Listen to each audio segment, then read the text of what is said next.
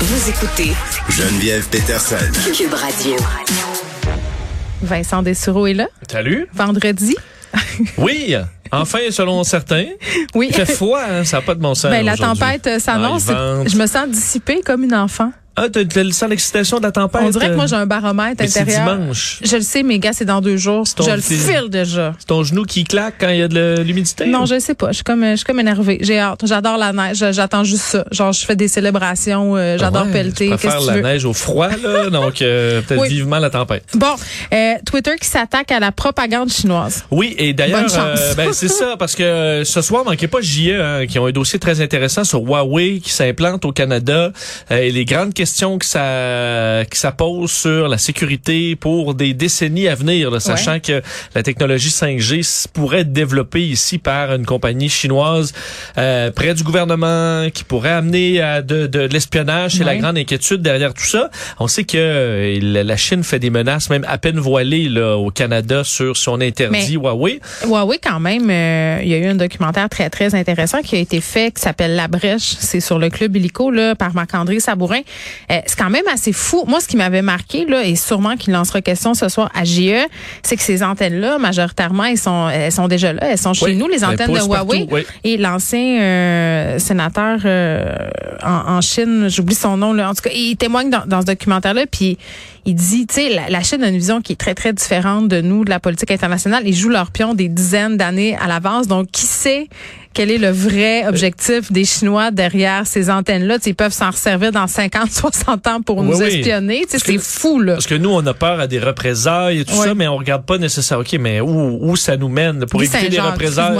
Faut le faire que je le dise. C'est pour éviter des représailles maintenant, on se retrouve à être à quel point vulnérable dans euh, 15 ans, dans 20 Ben, ans, si tout- tout- toutes nos installations sont Puis tous euh, tous les, les géants euh, des télécommunications les utilisent, ces antennes-là. Oui. là. Et là, donc, on voit euh, Twitter qui frappe et ça, ça permet de voir un peu où se place euh, la, la propagande sur les réseaux sociaux au niveau international parce qu'ils ont fermé 3500 pages euh, qui sont qui servent de propagande à des euh, gouvernements. Donc, des pages qui sont liées au- à des gouvernements pour faire de la propagande.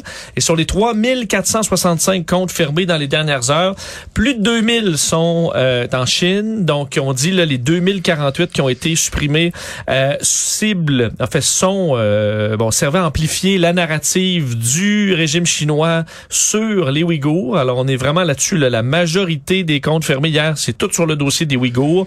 Euh, on sait que bon, c'est une, une population musulmane euh, Mais abusée par sûr. euh, la Chine. On parle de torture, de travaux forcés, stérilisation. Les Chinois disent oh non. Ils sont dans des camps de travail. euh, Oui, ben eux disent non, c'est pour combattre l'extrémisme ben oui, ben et oui. tout ça. Il y a du trafic d'organes aussi là-dedans, c'est super. Oui, c'est tout à fait horrible, de sorte que on voit à quel point la machine sur le web du régime chinois pour euh, faire de la propagande, amener leur narrative sur ce qui se passe là-bas est puissante parce qu'on ferme là, à coup de milliers de comptes. Euh, c'est euh, donc sur Twitter. Les autres qu'on a, il y a certaines compagnies chinoises qui sont poussées aussi avec de faux comptes. Je voyais euh, une euh, une compagnie qui est euh, dans le domaine du viticole, là, Shangyu. Alors entreprise viticole chinoise. On a fermé 112 comptes qui servaient à pousser la culture de cette cette culture viticole, justement le- dans la même province qu'on retrouve les Ouïghours. Ah, oh. Peut-être pour dire non, mais gardez cette belle province, à quel point ça va bien. Euh, sinon, ben il y a d'autres pays quand même qui sont visés. Euh, L'Ouganda, entre autres, où 418 comptes servaient euh, au gouvernement à euh, miner la crédibilité du mouvement de, euh, en fait, du, du, du, du- donc il visait à promouvoir davantage le président euh, en place en Ouganda, en Tanzanie aussi 270 comptes fermés euh, qui s'attaquaient à des groupes de droits ci- des défenseurs des droits civils euh, et euh, certaines fermes de trolls russes qui ont été fermées aussi et qui poussent euh, ben, l'agenda de Vladimir Poutine et euh, ben diminue l'agenda de ceux qui font de la résistance, les quelques-uns qui restent en euh, Russie. Alors on parle de fermes de trolls qui ménage. servent à alimenter des commentaires, faire comme si tout le monde trouvait que Vladimir Poutine était bien extraordinaire. Mais je fais Alors, du cheval. Il fait du cheval, euh, il est bien tough, bien tough, mais euh, on voit donc au moins Twitter fait des petits ménages. En même temps, c'est Je préfère 3400. euh, le ménage de toute la porn qui me saute d'en face dès que je défile mon feed, puis c'est pas de la petite porn. Ouais, hein. Juste toi- vous dire, là, je comprends pas qu'est-ce qui se passe. sur Twitter, toi? C'est bizarre parce que Twitter elle permet la pornographie, mais moi, tu vois mon, Ça arrive. mon feed, c'est pas ça du tout. Non, mais normalement, là, dans mon feed, il n'y a pas de porn. Et Ouais. tout à coup, genre, bang, j'ouvre Twitter, puis là, j'ai comme 10, genre, photos ou vidéos de derrière en très gros plan, puis je suis comme, voyons, qu'est-ce qui se passe? Puis c'est pas genre, parce que là, je vois tes yeux, là. Non, non, c'est c'est pas pas, en corrélation avec le fait que je viens de checker de la porn, là. Ça a comme pas de rapport. Non, non. Fait que je sais pas, puis tu sais, l'autre fois, j'ouvre Twitter avec mon enfant, puis il y avait une espèce de, de euh, bon, je vais essayer de dire ça de façon polie, là, un derrière éjarré, disons ça comme ça. Faisais poser beaucoup de questions. Je comprends pas pourquoi on permet des, des affaires aussi graphiques. Ben, c'est que Twitter Sur cette permet la, plateforme-là. permet la pornographie. Mais je le sais, mais c'est bizarre. C'est le seul, hein? Euh, oui, dans les grands, oui, oui, absolument. On verrait pas ça C'est sur très Facebook. spécial, en tout cas. C'est Mais euh, bizarre. entre autres, il y a des porn stars qui ont leur compte page Twitter et ça roule, euh, ça, ça roule très bien. Euh, c'est, je crois qu'ils font plus d'argent sur OnlyFans, Oui. là, je pense, que sur leur Twitter, mais ça permet de faire la promotion euh, là-dessus. Mais cas- tu peux assurément peut-être déclencher ta propre euh, surveillance parentale. Ben Là, tu là- verras plus rien Ben, ça de ça sur Twitter. ben, bon, ben, tu vois, ça, mais est-ce que c'est des comptes que tu suis? Parce que Ben là, non, c'est ça qui est fou. C'est comme si c'était des contenus sponsorisés un peu. Tu Ouais. sais, c'est- ça t'est poussé de même. Puis là, tu fais masquer ce type de contenu. Puis là, ça marche comme quelques mois. Puis après ça, ça revient. Peut-être que je me suis fait Moi, j'ai jamais. euh, T'es tellement quelqu'un de vertueux, Twitter, euh, voilà. Vincent. Ton fil est, est Est parfait. parfaitement pur. Parlons couple. Oui, c'est vendredi. On est toujours un peu ça. plus léger. Euh, et on, euh, parce que, écoute, il est tombé plein de, de conseils, d'études sur comment gérer son couple, s'assurer d'éviter le divorce. et un de, de un chiffre que j'ai trouvé bien intéressant, c'est euh, le site Best Life Online qui analysait des chiffres d'une étude qui date un peu, euh, mais publiée de soci- au Social Science Research Network eux ont analysé 3000 couples euh, donc euh, américains de tous âges. Euh, regardez combien ils ont dépensé pour leur mariage et la durée de leur couple. Plus tu dépenses, moins t'es marié longtemps. Je suis certaine Ben, de ça. exactement. Les couples et c'est écoute, ça part là en de ils ont divisé là, en bas de 1000 dollars pour le mariage. On s'entend que ça c'est un mariage euh, Sais-tu comment ça Euh, m'a coûté, marié? combien? 254 pièces. Et j'inclus la robe. Puis ça ça a duré? Ça a duré 10 ans.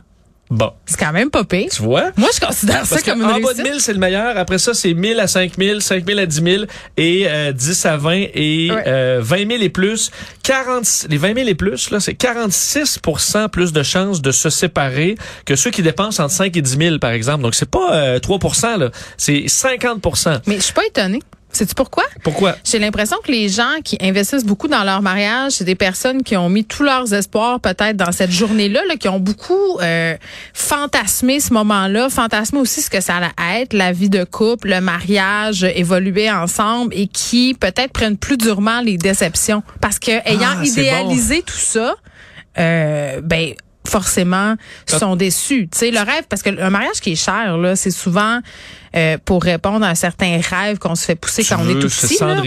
Ben, tu sais, euh, tu veux la robe, tu veux les inviter, tu veux que ça soit la journée de ta vie. Puis il y a tellement de grosse pression. Sais, puis il y a tellement des tensions aussi qui sont générées par cette journée-là, là, les Bridezilla euh, Oui. et tout ça, là, Oui, oui. euh, que ça, ça peut juste mal finir, je pense. C'est vraiment, je trouve, la représentation de comment tu vois le reste de ta vie puis ta vie de couple. Puis c'est sûr que quand tu vois ton la journée de ton mariage comme un film américain ou une espèce de moment parfait, la suite peut juste être Ouais, parce qu'il y a décevante. toujours quelque chose qui Ben va oui. pas comme prévu. Il y a des couples qui, eux autres, il y a toujours euh, quelqu'un qui va être un peu trop Ouais. chaud, qui va être désagréable. Il va avoir la robe, va faire un peu moins, euh, la coiffure est moins belle. Euh, il y a Mais toujours ça, quelque je trouve chose. ça fascinant parce que, tu sais, si on regarde euh, comme le salon de la mariée et toutes ces affaires-là, tu sais, moi, j'ai envie de demander aux gens, pourquoi vous vous mariez? Tu sais, je veux dire, est-ce que vous vous mariez pour la fête, la robe ou tout ça? Ou, parce que se marier à la base, c'est une promesse que tu te fais devant les gens que tu aimes de, de, puis on peut l'adapter, cette promesse-là, au goût du jour, là. C'est Ouais. peut-être plus jusqu'à ce que la mort fais parce que tu veux te sentir princesse ou prince. On dirait que c'est pas la même game Tous les regards soient tournés vers toi. Ouais, c'est parce que c'est un mariage. Tu sais, si tu veux faire ça, là, ce que tu dis, fais Oui. un défilé de mode, là. Oui, Organise-toi un ben, à toi-même. Oui. Eh, tu- Qu'est-ce que tu penses des euh, voyages, des mariages dans le sud? Parce que moi, j'ai vécu ça une fois. Ben, c'est comme obliger les gens à payer pour aller te voir se marier. Oui, mais moi, c'est moi qui est pas très mariage, c'est un de mes plus beaux là. Mon Ah, mais si ça te tentait d'y aller, puis tout ça. Ouais, ben c'est ça. Mais on comprend que c'est ceux qui, qui veulent bien. En même temps, tu sais, dans un petit tout inclus 800 pièces là, c'est quand même euh, ben, j'ai rien possible contre. pour je plusieurs. pas tout inclus en général. Mais moi, ce qui m'avait, ce que j'avais trouvé bien là, c'est que le matin, euh, jouer au frisbee avec la mariée là. Ben oui. Parce que tu sais, c'est simple. Là. J'ai travaillé, il y a rien qui, il y a rien qui va être parfait euh, parce que la musique va jouer sur un petit jukebox, oui. il va Mais c'est ça qui est beau, Vincent. La soupe va être froide au, au repas. Mais ça va être un beau moment. Mais tout le monde est relax. Tout le monde est relax. Il ben n'y oui. a pas de tension. Il y a pas, on mange la soupe à 2h02, puis le bouquet arrive à 13h54, puis les, la volée d'autruche. Ben, les autruches, ça vole pas vraiment. Non, là, pas la volée d'autruche. C'était comme pour citer quelque chose d'impossible, qu'une ouais, tigre blanc. Mais tu vois, moi, le- la journée de mon mariage, j'ai travaillé. Puis le matin, là, je travaillais en agence dans ce temps-là, puis j'ai demandé à mon boss, euh, j'ai dit ben je serai pas là après-midi, euh, puis il faut que je parte avant parce que j'ai acheté ma robe parce que je me tu marie. Te prends neuf au moins toute ta journée. Non mais il a le tellement ri de moi. Non mais il a tellement ri de moi parce que lui, J'aurais fait pareil. Bon, le directeur de l'agence où je travaillais, il était aussi en train de se marier, mais ça faisait deux ans que sa blonde a planifié le mariage. Fait que lui, il était à bout, il était plus capable, fait qu'il était comme, eh oui, vas-y, c'était comme son Elle, elle rêve. prenait des après-midi juste pour gérer les centres de C'est table. ça. Mais, tu sais, les, les gens qui organisent, tu sais, qui, il y en a que c'est le métier, organiser des mariages, des gender reveals. Tu sais, il y a toute une industrie autour de ça. Puis finalement, c'est comme juste du gros crémage à gâteau pour cacher quoi, finalement? Pourquoi tu as besoin de tout ce Bon, c'est crémage-là? ça fait qu'on comprend qu'un couple qui s'aime beaucoup, puis qui dit on va faire un petit mariage qui va être le fun, un C'est petit party, Ben euh, qui coûtera pas trop cher, ben ça montre peut-être tout simplement que la relation est plus saine. ben, Euh, on oui, pas être peut-être. On... Mais si tu veux ça, tu sais, il y a du monde qui ont bien de l'argent. Mettons que toi puis moi, on veut se marier ensemble puis qu'on est multimillionnaires. Là, Ouais, c'est sûr que ça va coûter plus que 20 000, ben, même tu si sais que ça nous tente puis qu'on Ouais. a bien des amis, c'est une affaire. Mais il y a des gens qui s'endettent, Vincent, de 100 000 piastres pour se marier. Ça, je ne comprends pas. Je suis désolée. une fois que ça, ça va être fait, Ben, là, je vais être correct à vie, j'aurais plus à dépenser. Pourquoi tu feras pas ton 100 000 piastres puis tu l'investis pas sur ton couple? pour le futur, tu sais en disant hey, on va faire des voyages, on va aller au restaurant, tu sais on va s'occuper de nous autres, hein? Parce que ce 100 000 pièces là blower en une journée là, c'est pas tellement rentable pour ta vie de couple future. Non, Je- d'ailleurs, euh, j'ai une histoire cute euh, Ah oui, euh, mon- histoire mon- cute. mon- montrant ben écoute très cute montrant que les, les, les- bon investir peu sur son mariage ça peut marier euh, ça peut marcher parce que dans les derniers jours Royce et Frankie King un couple qui sont ensemble depuis euh, près de 80 ans se sont remariés Oh. parce que eux euh, qui sont au euh, en Iowa euh, se sont rencontrés adolescents euh, juste avant le départ de euh, Frankie pour le, la guerre, pour aller se battre à la deuxième guerre mondiale, en fin de la guerre, là, donc tu, tu sais que ça se peut qu'ils reviennent pas. Euh, ils se sont mariés vite fait et il y avait pas de photographe. Donc on dit, euh, elle avait pas les moyens de s'acheter une robe de mariée. Elle a pris une petite robe blanche qu'elle avait. Oui. Lui s'est marié avec son habit militaire, mais il y a aucune photo de ça parce qu'il n'y avait pas les moyens, il n'y a pas le temps de se trouver un photographe. Ils ont fait un petit mariage. Là, ils ont maintenant 97 et 98 ans, sont toujours en amour et euh, au euh, centre pour personnes âgées où ils habitent. Euh, une des responsables demandait on va on peut tu voir vos photos de mariage? Puis dit ben non j'avais pas de photos de mariage on n'avait pas de photographe c'était en une, 1944 puis on a fait ça en vitesse avant que je parte à la guerre Ah. et ils ont décidé de recréer leur mariage Ah, mais ça c'est cute, mais ça c'est avec écoute, leurs enfants de 71 et 68 ans, euh, avec l'habit militaire du monsieur. il rentre encore dedans? Ben, il c'est rentrait, quand même euh, écoute, fantastique. Et euh, ils ont recréé à peu près comme c'était style 1940. Et je trouvais ça, les photos absolument. Ils ont euh, passé l'épreuve du temps. C'est correct. 77 ans de mariage. Euh, Fred me dit qu'il y a une télé-réalité sur Netflix qui s'appelle euh, Marriage or Mortgage euh, où on demande à des couples de choisir entre avoir 50 000 ou un mariage. Tu sais, 50 000 pour s'acheter une maison, Ben là. Et la plupart des gens choisissent le mariage.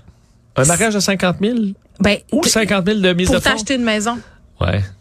Je- Parce que ben oui, mon choix serait plus facile. Je pense que, je pense, ouais. Honnêtement, là, mais c'est ça, il y, a- il y a quelque chose Tu prends là. 50 000, fais-toi un mariage à 2000 à côté. Il y a quelque chose là du conte de fées qu'on nous vend depuis qu'on est tout petit, puis du voisin gonflable aussi, et tout ça dans certains milieux, euh, c'est très très important. Donc voilà, les mariages euh, à 50 000 pièces ou la maison. Moi, je choisis la Oui. maison. Et ça s'ajoute, si, si la mariée, son souhait, c'était d'avoir la plus belle journée de sa vie au mariage, Ouais. puis que ça marche pas, et que le l'homme, c'était d'avoir son enterrement de vie garçon comme la plus belle soirée de sa vie, et ça vire plutôt l'inverse. Ah parce oui, que ah, souvent, les chums de gars veulent juste te faire chier, là. Puis là, faut arrêter parce qu'on à a, fin. on a plus de temps, Ben, mais, mais, mais tu sais, le nombre de chicanes du lendemain parce que tu la veille, le gars est allé aux danseuses. Puis, en tout cas, Bon, c'est ça. Hein? C'est ça. Faites Bon. attention. Dépensez pas trop.